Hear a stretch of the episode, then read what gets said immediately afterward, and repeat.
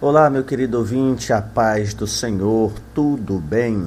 Que Deus seja louvado através da sua vida e desejo que a minha seja a bênção na sua. Em mais um dia, temos a oportunidade de meditarmos mais uma vez na boa palavra do Senhor, desta feita no capítulo 5 do livro de Eclesiastes, do versículo 10 ao versículo 20, onde está escrito: Quem ama o dinheiro jamais dele se farta quem ama a abundância nunca se farta da renda, também isto é vaidade. Onde os bens se multiplicam, também se multiplicam os que dele comem. Que mais proveito, pois, têm os seus donos do que os verem com seus olhos? Doce é o sono do trabalhador, quer coma pouco, quer coma muito, mas a fartura do rico não deixa dormir. Grave mal vi debaixo do sol as riquezas que seus donos guardam para o próprio dano. E se tais riquezas se perdem por qualquer má aventura, ao filho que gerou nada lhe fica na mão. Como saiu do ventre de sua mãe, assim nu voltará, indo-se como veio, e do seu trabalho nada poderá levar consigo. Também isto é grave mal.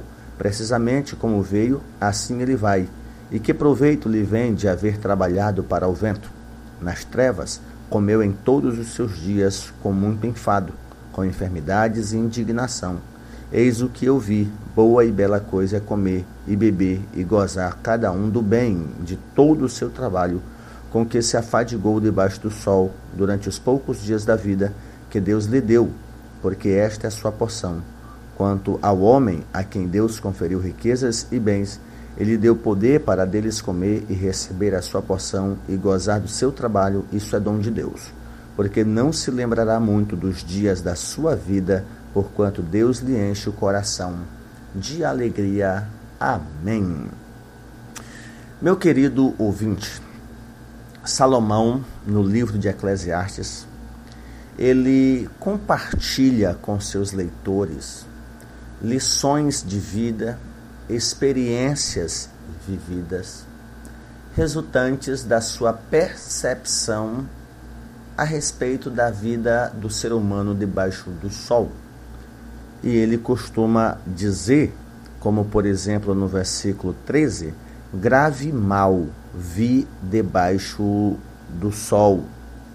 Não somente assim, no versículo 18 ele diz: Eis o que eu vi não somente isso, mas muitas outras vezes, vezes ele fala, como por exemplo no versículo 4, capítulo 1, vi ainda todas as opressões que se fazem debaixo do sol.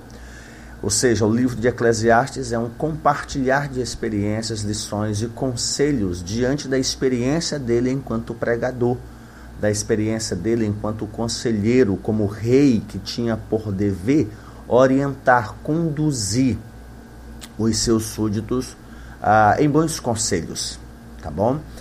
E o capítulo de número 5, ele vai falar dos votos precipitados, vai falar do trabalho enfadonho, como é algo bem comum nos escritos de Provérbios e de Eclesiastes. Os versículos anteriores, os que nós meditamos no devocional anterior, versículo 8 e versículo 9, que vai tratar do triste problema da corrupção, das injustiças feitas por quem deveria garantir o direito, deveria garantir o bem-estar e não a exploração social dos pobres. Uh, nós ninguém estranharia ouvir notícias sobre isso hoje em dia, mas surpreende saber que esse mal aconteceu ou sempre aconteceu, como nós meditamos anteriormente, não sendo fruto de determinado sistema sociopolítico, mas da queda, do pecado do homem e do pecado que agora o domina. E o próximo passo de Salomão é mostrar como age a questão dos bens. Muitos ou poucos, nas pessoas que olham apenas para a vida debaixo do sol e para aquelas que, olhando acima do céu e notando a mão de Deus em suas vidas, vivem com os bens com quaisquer que sejam dados pelo Senhor e por sua santa sabedoria. Em suma, depois de mostrar que os benefícios do trabalho talvez não sejam desfrutados por poderem ser perdidos para Deus, isso ele aborda do versículo 1 ao versículo 7. ou podem ser perdidos para autoridades governamentais, como 8 e o versículo de número 9. Salomão acrescenta agora, no texto que eu li, acrescenta ao seu argumento que a própria cobiça de uma pessoa pode mantê-la longe do desfrute dos seus bens. Do versículo 1 ao versículo 7, ele vai falar dos votos precipitados e que Deus pode requerer. No versículo 8 e 9, ele vai falar do trabalho e da injustiça, ou da opressão ou exploração social, onde aqueles que deveriam garantir o bem-estar pode fazer ruir todo bem, toda economia, toda a vida tranquila de um ser humano.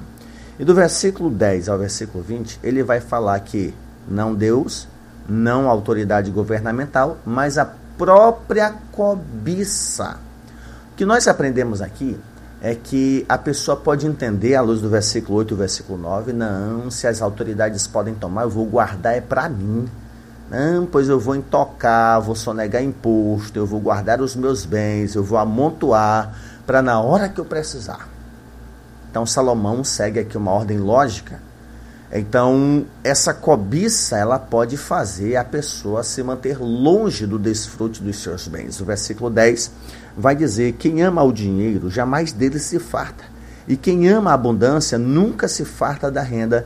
Também isso é futilidade ou vaidade. Ou seja, a pessoa nunca se sacia com o dinheiro que tem. Ela quer literalmente, esse texto aqui quer dizer, não se sacia do dinheiro, do consumo. E com isso, Salomão quer dizer que é comum que homens ricos queiram ser mais ricos. E mesmo tendo muito dinheiro, às vezes estão menos satisfeitos do que quem tem bem menos. Na verdade, em vez de se satisfazer com o que já possuem e aproveitar as facilidades que o dinheiro lhes garante, o objetivo de se satisfazer com o que possuem né, o objetivo da vida dessas pessoas é ganhar, é acumular mais dinheiro, mesmo que eles nunca cheguem a desfrutar de verdade de todo ele. E isso ocorre nos cobiçosos, porque primeiro eles amam o dinheiro e então passam a amar mais dinheiro ainda. O problema é que a busca decepcionante, sem fim por ele, pode levar a todos os tipos de problemas. E não é sem razão que Paulo vai falar que o dinheiro é a raiz, não é mal, é a raiz de todos os males e vai depender muito da forma como você lida com o dinheiro. Mas o versículo 10 também vai falar de além de não se satisfazer com, com dinheiro, também a expressão não se satisfaz com a renda, com os rendimentos, ou seja, deixa subentendida a ideia de que esse homem também não se satisfaz com o montante que ganha. Nesse caso, não tem a ver apenas de quanto a pessoa tem, mas de quanto ela consegue ganhar em determinado período. A pessoa é insatisfeita com sua economia, é insatisfeita com o saldo de balanço, né? Nós estamos aí na transição de ano e é comum as empresas fazerem aí o, o balanço ou o saldo de balanço e por mais que tenha lucro para essas empresas ou para o empresário, se o lucro desse ano for menos do que o lucro do ano anterior, pois não vai ser motivo de alegria para ele. Ou seja, nós estamos falando de pessoas que têm lucro, pessoas que não tiveram prejuízo algum tiveram lucro. Mas esse lucro não corresponde ao lucro do ano passado ou dos anos anteriores. Então essa pessoa vai ficar insatisfeita, tipo, eu não lucrei tanto. Ou seja, a pessoa se decepciona por não lucrar tanto e não por não ter prejuízo e não por ter prejuízo. É? Então Salomão vai falar que a cobiça vai fazer com que o ser humano nunca se contente com o dinheiro que tem e muito menos com o que ganha, com o que consegue render. Então isso é um problema. Trata-se aqui do salário, dos seus lucros, né? Segundo esse texto, o homem que ama as riquezas, ele nunca acha que ganha o suficiente. Ele nunca acha que tem que se contentar em ter uma boa renda, provavelmente muito maior do que realmente precisa. Avareza, cobiça. É por isso que o versículo termina dizendo que isso também é futilidade, é vaidade, pois a pessoa trabalha e possui o que ela nem chega a aproveitar e nunca se sente bem satisfeita. Além da insatisfação, né, que movida por essa cobiça, além da insatisfação, o acúmulo de bens traz outros problemas consigo. Versículo 11 vai dizer: onde os bens se multiplicam, também se multiplicam os que deles os que dele comem. Ou seja, a primeira parte do versículo ela pode ser muito bem ilustrada pela história uh, de Homero em Odisseia, escrita aí uns oito anos, uns oito séculos, perdão, antes de Cristo, do difícil retorno de Ulisses para o seu reino, uh, o reino de Ítaca, depois de dez anos da guerra em Troia. Enquanto estava na guerra, pretendentes ao seu reino ficaram permanentemente no palácio, comendo, bebendo às custas do tesouro real, esperando que a rainha Penélope desse ao rei como morto e se casasse com outro. Infelizmente, isso não acontece apenas quando o dono da riqueza está distante. Ao contrário, à medida que um homem se torna cada vez mais rico, não coincidentemente também aumenta o número de amigos, pessoas que dizem gostar dele e que passam a bajulá-lo. Sentindo-se bem com tanta atenção, o homem rico começa a gastar seu patrimônio com essas pessoas, as quais não são amigos de verdade, mas sim amigos do seu dinheiro. O mesmo acontece com familiares que, tendo parentesco com o abastado, aproveitam-se da ligação sanguínea, dos sentimentos do parente para ter acesso às riquezas que não lhes pertencem. Isso aqui acontece não somente na vida do rico, mas na vida até do pobre que tem uma certa condição. Ele atrai mais pessoas para si. Ele atrai mais pessoas. Isso se vê na hora do lanche, se vê na hora de pagar o almoço, ou, ou, há situações em que o pobre explora o rico que tem mais condição. Imagina aí que cinco amigos se reúnem para almoçar ou para jantar. Ambos pedem os pratos do mesmo valor, e então divide por cabeça, que é a forma mais justa. Há sempre aquele que entende que o que ganha mais deveria pagar mais. E eu já tive experiências de resolver situações assim, de sair com um grupo de pessoas em que já tinha aquela ideia: pastor paga mais. E diante do lanche, nem todos pediam o mesmo lanche, ou uma pizza para todos, ou sorvete para todos haviam sempre aqueles que pediam hambúrguer, que pediam lanches um pouco mais caro do que até um lanche que daria para duas, três pessoas. Imagina aí que uma pizza na época fosse 30 reais e a pessoa pedisse aí um, um, lanche que custasse 15 reais, ou seja, uma pizza servia quatro, cinco pessoas e um hambúrguer ou lanche lá servia uma pessoa. E geralmente as pessoas dizem, ah, o pastor paga mais, ou algum empresário que estava com a gente diz, ah, fulano de tal paga mais. Então, do segundo em diante, eu disse: olha, antes de vocês pedirem, cada um vai pagar o que pedir. Não, não pode. Por que, que não pode? Não, pastor, porque que é dividido? Cada um vai pagar o que pedir. Ou a gente divide por cabeça, independente da quantidade que come, ou cada um paga pelo lanche que, que pede. Isso, em parte, foi resolvido e o número de pessoas que passou a sair para lanchar também diminuiu. Então há circunstâncias em que o que tem menos condições explora o que tem mais condições. Então o texto de Salomão ele é bem propício ao se multiplicar os bens, multiplicam-se aqueles que dele comem.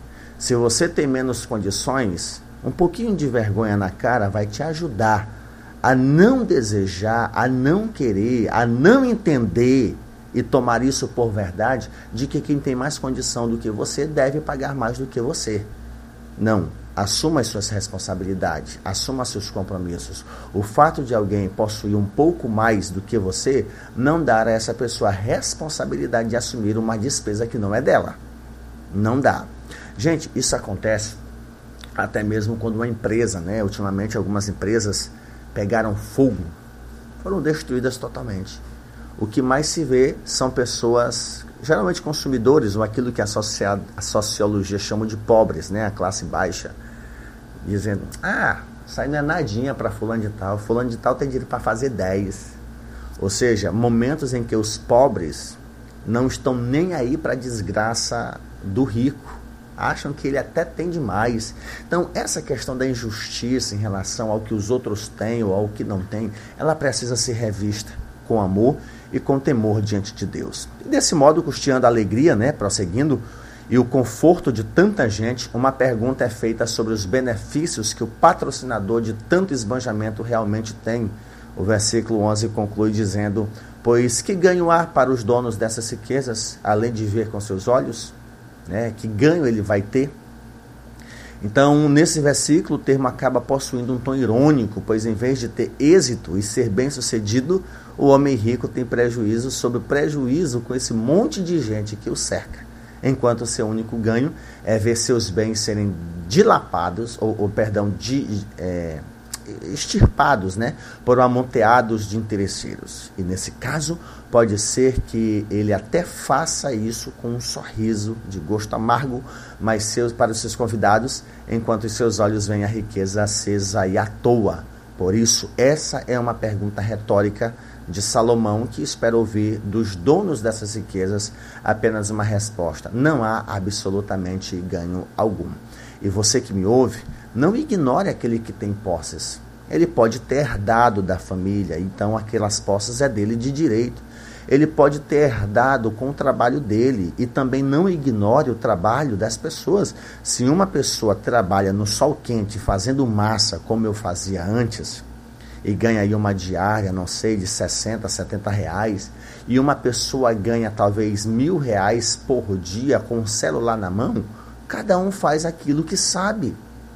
Então não menospreze o trabalho da pessoa que ganha a vida, por exemplo, com o digital, com o marketing digital, sentado no ar-condicionado com o celular ou um computador na mão. Cada um ganha o fruto do trabalho das suas mãos. Não ignore o trabalho do vendedor de laranja, vendedor de limão. Ah, isso é injusto. Ele passa o dia no sol vendendo água e tal. Pois é, mas ele não ganharia o que ele ganha se não fosse aqueles que têm mais condição. Se não fosse aquele que tem mais condição. Então, aprenda a não menosprezar o trabalho dos outros, aprenda a não invejar os bens dos outros e também não cometa o erro de desejar a riqueza dos outros de forma ilícita. Isso leva muitas pessoas a roubarem, a furtarem, a assaltarem, a cometerem crimes, né, a tirar a vida até mesmo de outras pessoas para poder ter aquilo que tanto desejam e ainda usam como argumento. Tanta gente faz, por que, que eu não vou fazer? Tanta gente faz e não, não acontece nada. Então eu vou parar por aqui com essas observações, frutos da cobiça, né?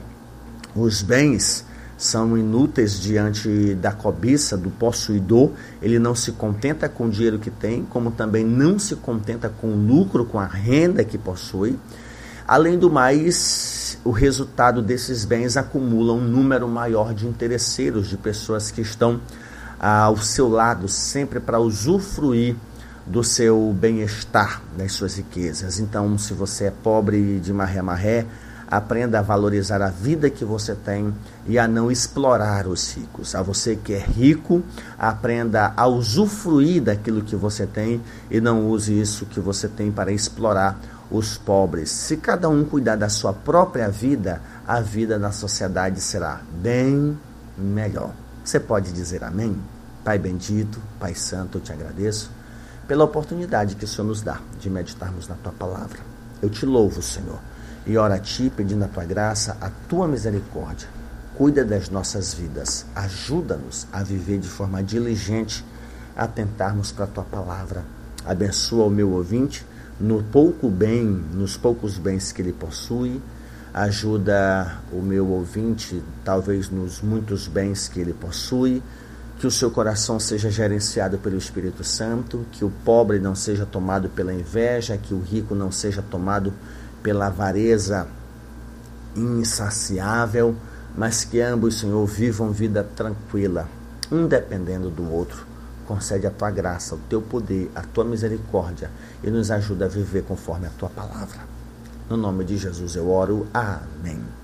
Que o Senhor te abençoe, meu querido ouvinte. Se desejar, compartilhe essa mensagem, esse áudio ou link do Spotify com quem você desejar para que pessoas sejam edificadas e orientadas à luz da palavra de Deus. Afinal, estamos estudando conselhos para a vida à luz de Eclesiastes. Um forte abraço do teu amigo, Pastor Jarber.